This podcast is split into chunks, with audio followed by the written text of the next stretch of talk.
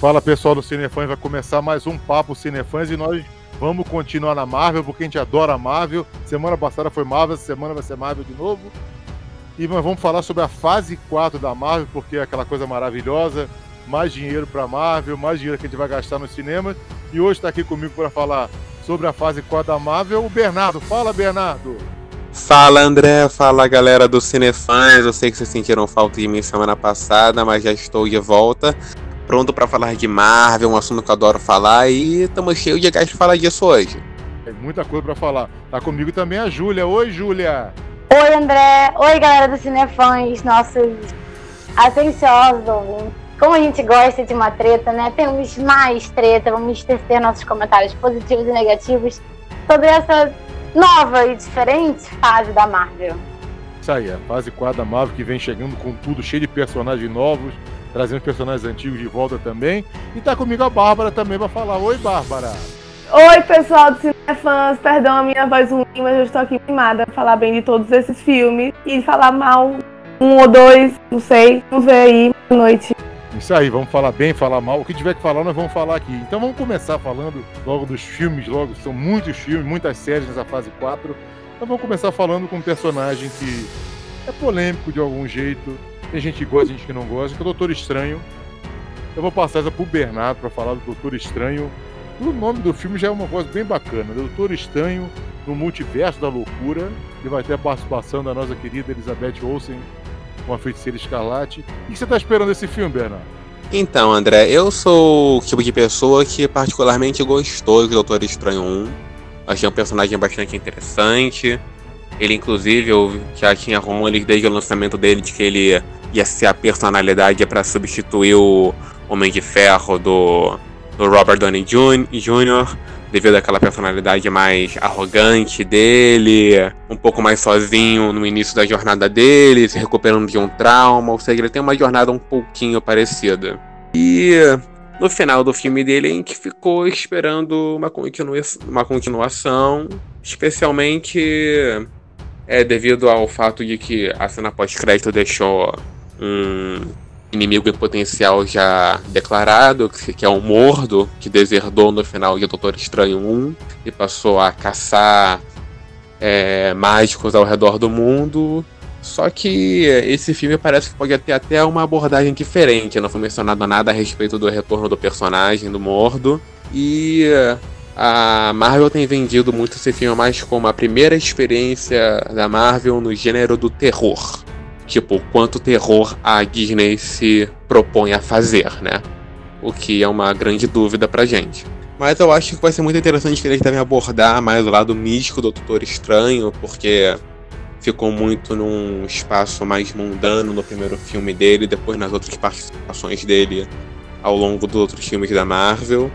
Eu acho que ele pode ter um espaço para brilhar ao lado de toda a sua mitologia extremamente rica especialmente pelo fato que ele vai estar tá, é, em parceria com a com a feiticeira Escarlate, interpretada pela, como você falou, a Elizabeth Olsen, como a Wanda.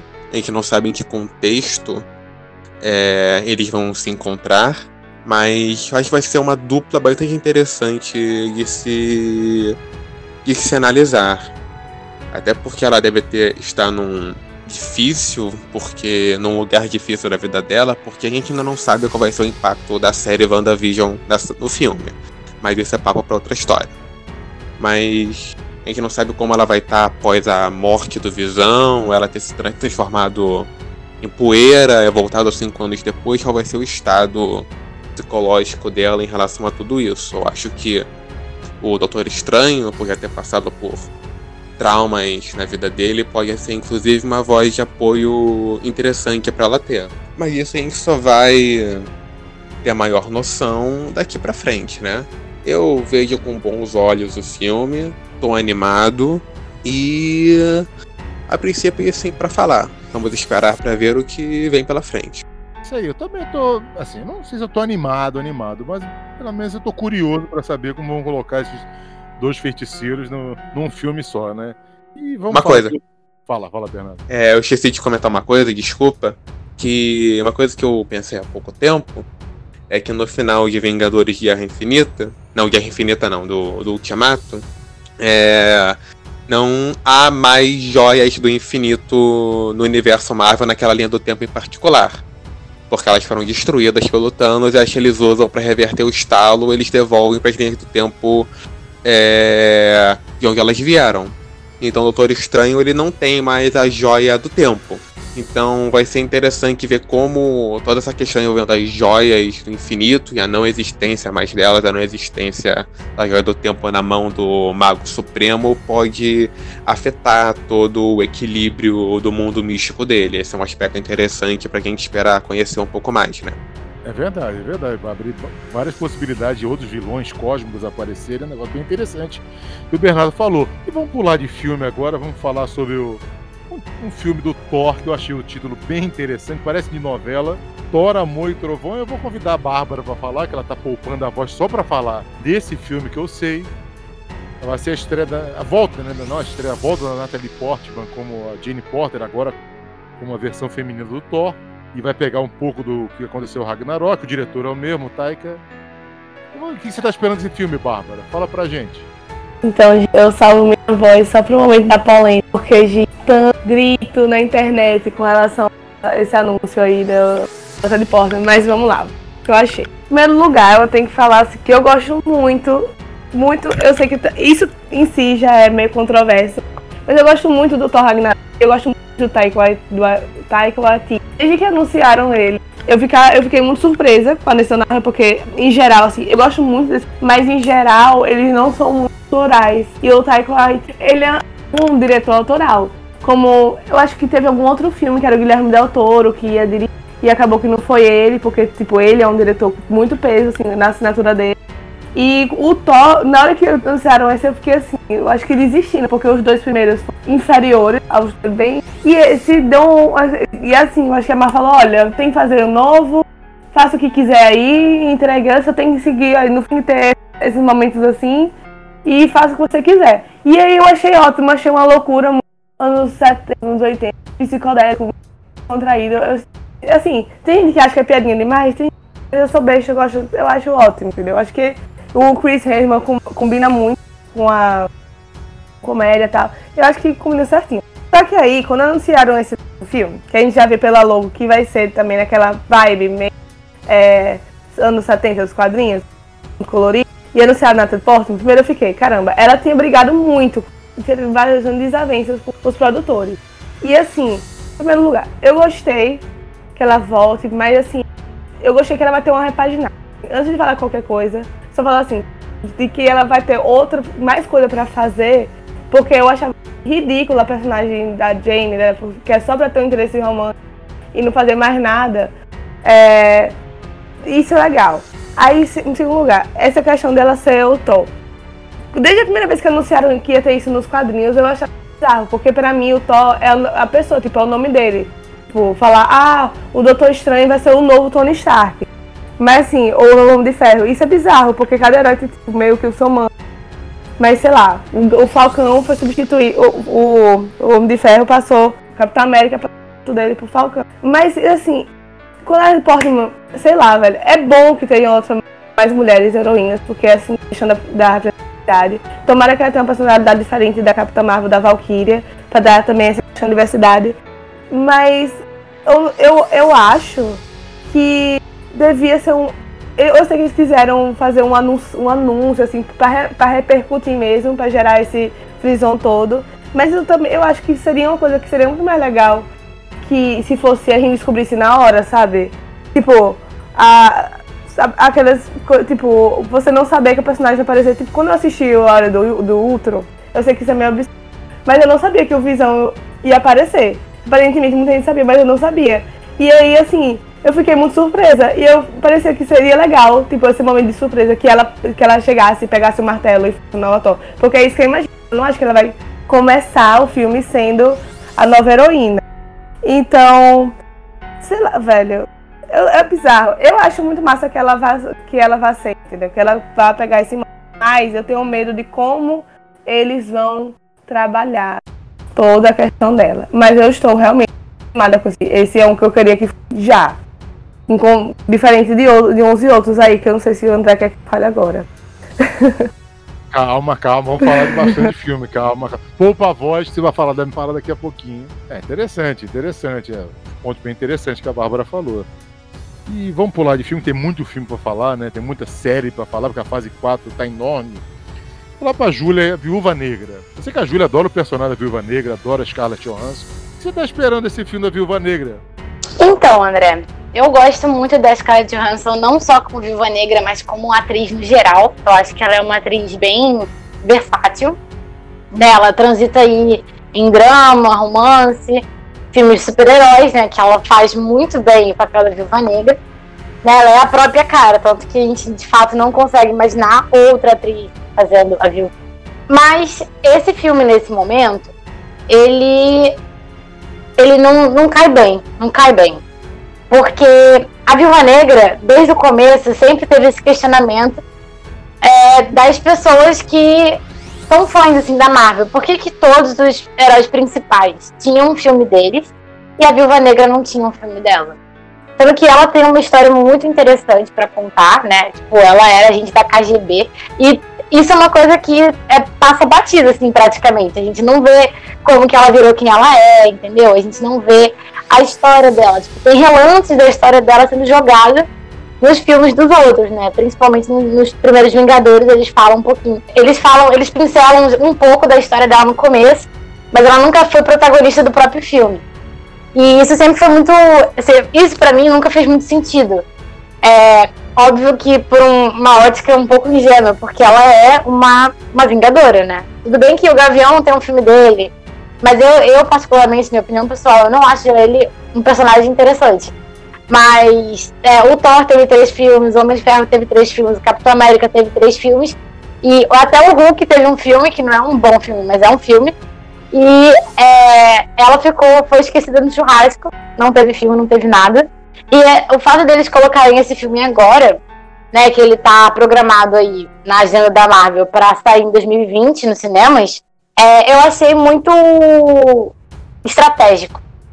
Porque teve uma indignação muito grande, principalmente do público feminino, pela falta de representatividade né, nos filmes de protagonistas, né? Tanto que o primeiro filme foi protagonizado por uma mulher na Marvel foi a Capitã Marvel. Então não teve outro antes de, de uma Vingadora que já estava aí um tempão, desde 2008 que é a Viúva Negra. E tem um, um fator importante, assim, né? Que não fez muito sentido. Que é o fato dela ter morrido. Porque antes mesmo de lançar o Ultimato, já tava. A Marvel já tinha confirmado que ia ter um filme da Viúva Negra. Eu não vi nenhum sentido nisso. Sabe? Quando eu vi que a personagem morreu, inclusive spoiler aí pra você que vive numa toca não viu o Ultimato. Não, não fez sentido para mim você fazer um filme de flashback.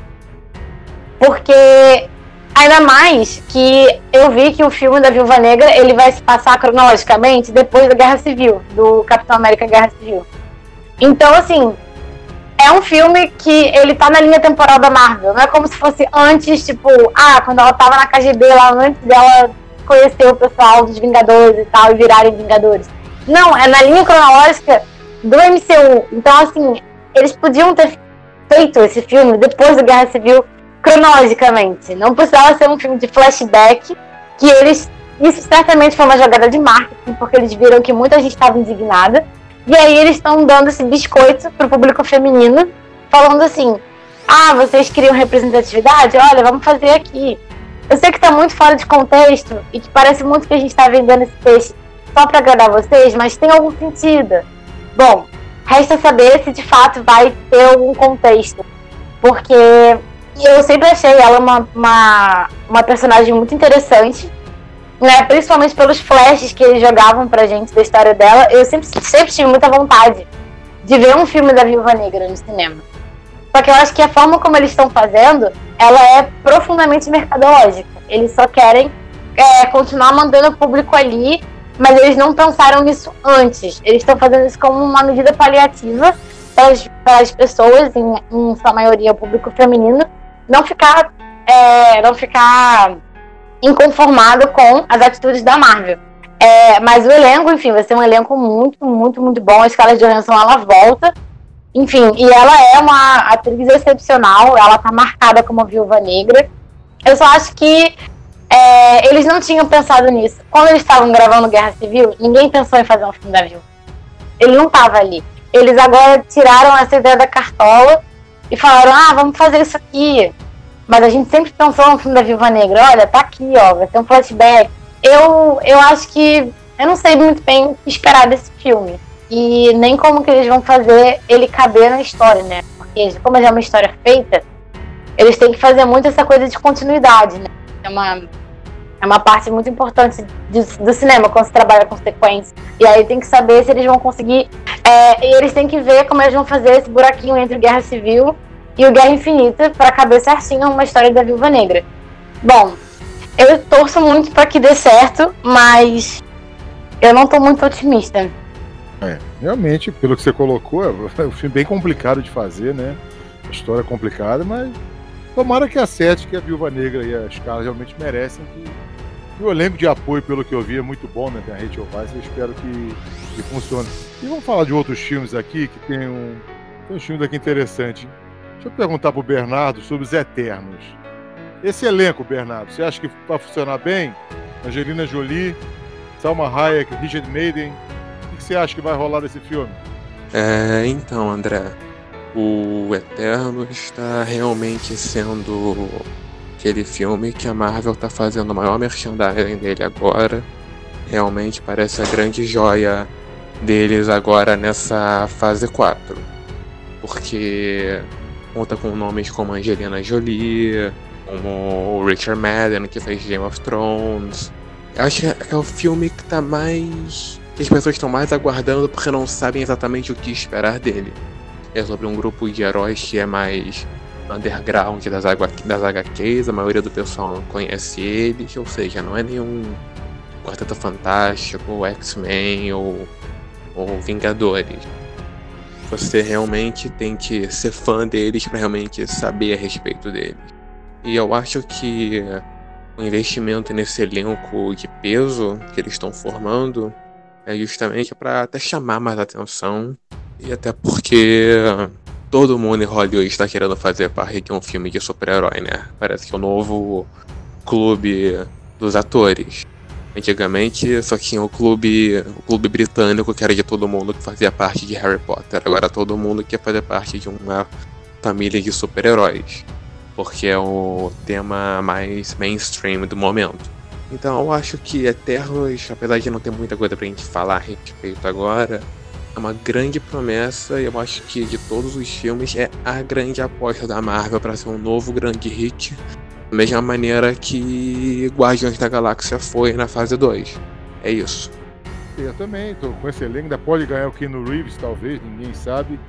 Você, Bárbara, tá esperando também com esse elenco funcionar os Eternos ou não? Gente, eu tô votando fé nos Eternos, porque, assim, eles têm uma capacidade muito de fazer uma coisa muito boa com coisas desconhecidas, sabe? Como fizeram com Guardiões da Galáxia.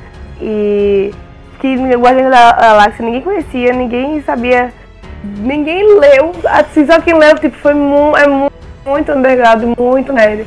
E aí eles fizeram uma coisa sensacional. E assim, eu não sei direito como vai ser o rolê do filme, como vai ser a história, mas eu, só de ter a Angelina Jolie no elenco, e ela sempre acaba se envolvendo com a produção, que era, no, era Betty e o espetáculo dela. Tem a Salma Hayek, tem o, Nic o Nicholas Ma Richard Madden. É, assim, ele, eu acho que ele, esse vai ser uma aposta que ele muito grande deles. Assim. Eu acho que eles vão liberar pouco, não tanto material, eu espero. Vão fazer, tipo, mais assim, fazendo merchandising. Tipo, ah, o que, é que a gente vai ver? E depois vai ser muito um estouro, assim. As, dos de 2020, esse vai ser o que vai mais repercutir. Eu tô sentindo que está errada. A expectativa nunca é bom, não é mesmo? Porque o, o Verdade, é, né? É, o que Guardiões da Galáxia tinha a favor deles era que ninguém esperava nada. Mas eu tô achando que esse vai ser interessante, que eles têm muito explorar aí, assim, no, nesse do anonimato. Porque, exatamente porque não tem como esperar, não tem, não tem como fazer a especulação que Julia fez com Black Widow. É, de ai, ah, porque a personagem é isso, a personagem é aquilo, e assim, não tem, não tem pre preconceitos em volta dos personagens. Então, isso dá pra eles trabalharem muito melhor. Verdade. É verdade. Eu gostei de ver. Né? Sem, a expectativa alta normalmente dá, dá, é, é, um pouco problemático. Sempre ruim. Nunca possui o Rei Leão. É, é isso, né? Não, mas calma. Não, o elenco também. Mas o elenco chama bastante, é verdade. O elenco chama bastante. E a ressalva é que o Ken Reeves pode entrar nesse elenco, né? Ninguém sabe, né? Verdade. Você, Júlia, tá esperando. É, Será que ele entra? Será que isso não é só rumor para gerar mais mas tá com vontade, eu não sei se estão com vontade de pagar o que ele quer, né? É, porque como ele tá na hype agora, o cachê dele é ah, lá em cima. Que preguiça dessa tá hype de Keanu Reeves. Né? Exatamente, Keanu Reeves tá nessa vibe aí de ser o cara da sensação. Eu mesmo já me converti ao Keanismo, a religião em torno de Keanu Reeves. Isso aí. Salve ao grande Deus Keanu. Agora, ele ir pros Eternos realmente tá uma especulação que a gente fica, será que vai, não vai, é fake, não é? Só o tempo dirá. Eu acho que ele não vai, porque senão tinha um. Uma, Já tinha anunciado. Ele não foi anunciado, eu acho que a chance maior é ele não, não aparecer. Mas é Marvel, né? Quando o tio Patinhas não tá olhando, eles tiram aquele dinheiro do, do cofrinho lá, taxa forte, aí acaba vindo, né? Ah, eu não quero que ele entre, não. Primeiro que eu. Vou falar isso também, pra ser polêmico. Primeiro que eu tenho preguiça desse aqui do quianismo. Segundo, porque se ele entrar, o nome dele vai ficar muito vai, ele vai se ofuscar a Gina Jolie e a Salma Hayek. E vai ficar só sobre ele.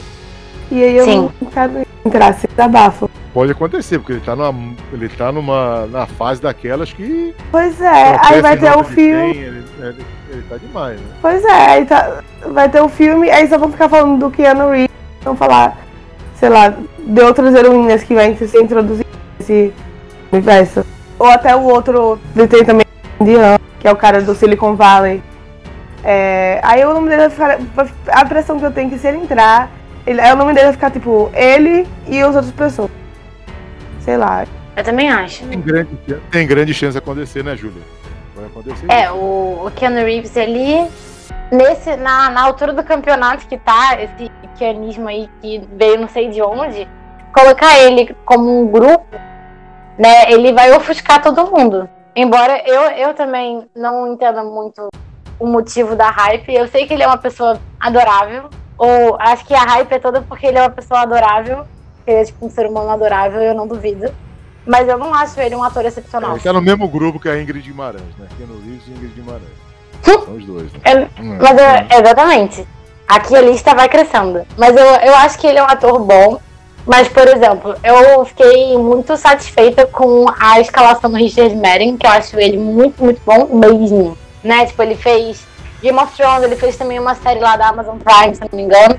E ele tá aí bombando. E eu acho, sempre achei ele um ator muito bom. Ele é bem devoto.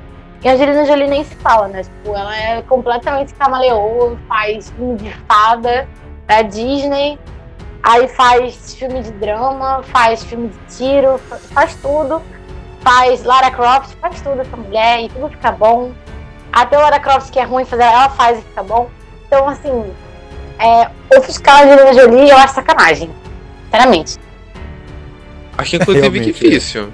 É complicado realmente o Keanu tá nessa vibe toda, mas é, isso é agora, a gente não sabe como daqui a um ano, quando for lançar outro Eterno, qual vai ser a vibe que ele vai estar. Tá. É. Afinal. Aí eu, você gosta de levantar polêmica, eu vou levantar uma. Desse elenco, eu acho a Angelina Jolie e a Salma Hayek mais melhores atuando do que o Keanu Reeves. Eu gosto do Keanu Reeves pra caramba, mas Sim. eu acho as duas melhores que eles. Eu também acho. Eu também acho. Eu acho mas é porque eu quando eu falo Keanu Reeves, a galera enlouquece. Pô, teve aquele filme aquele filme. Olha, eu tô saindo do assunto, mas você tá dizendo. Meu Eterno, talvez, que ele aparece. É, eu não lembro nem. Eu não, nem lembro, sabe? Eu não lembro nem o nome do filme. Ninguém lembra o nome do filme. Eu só sei que todo mundo só falou desse filme por causa desse que esse filme aparece em tipo uma cena. E aí todo que mundo. o Keanu Reeves é o cara babaca. Na verdade, é o Keanu Reeves interpretando o Keanu Reeves. É isso. Chegou nesse ponto. Todo mundo é, só falava. Ser um bom assessor de marketing é tudo na vida, você viu? Keanu Reeves tá tudo que ele bota a mão tá virando ouro, né? Isso. Mas é. Ele, descobriu, ele descobriu a melhor maneira de atingir o sucesso, sendo o vingador dos cachorros. Isso aí, né? Vocês não pegaram a pedra?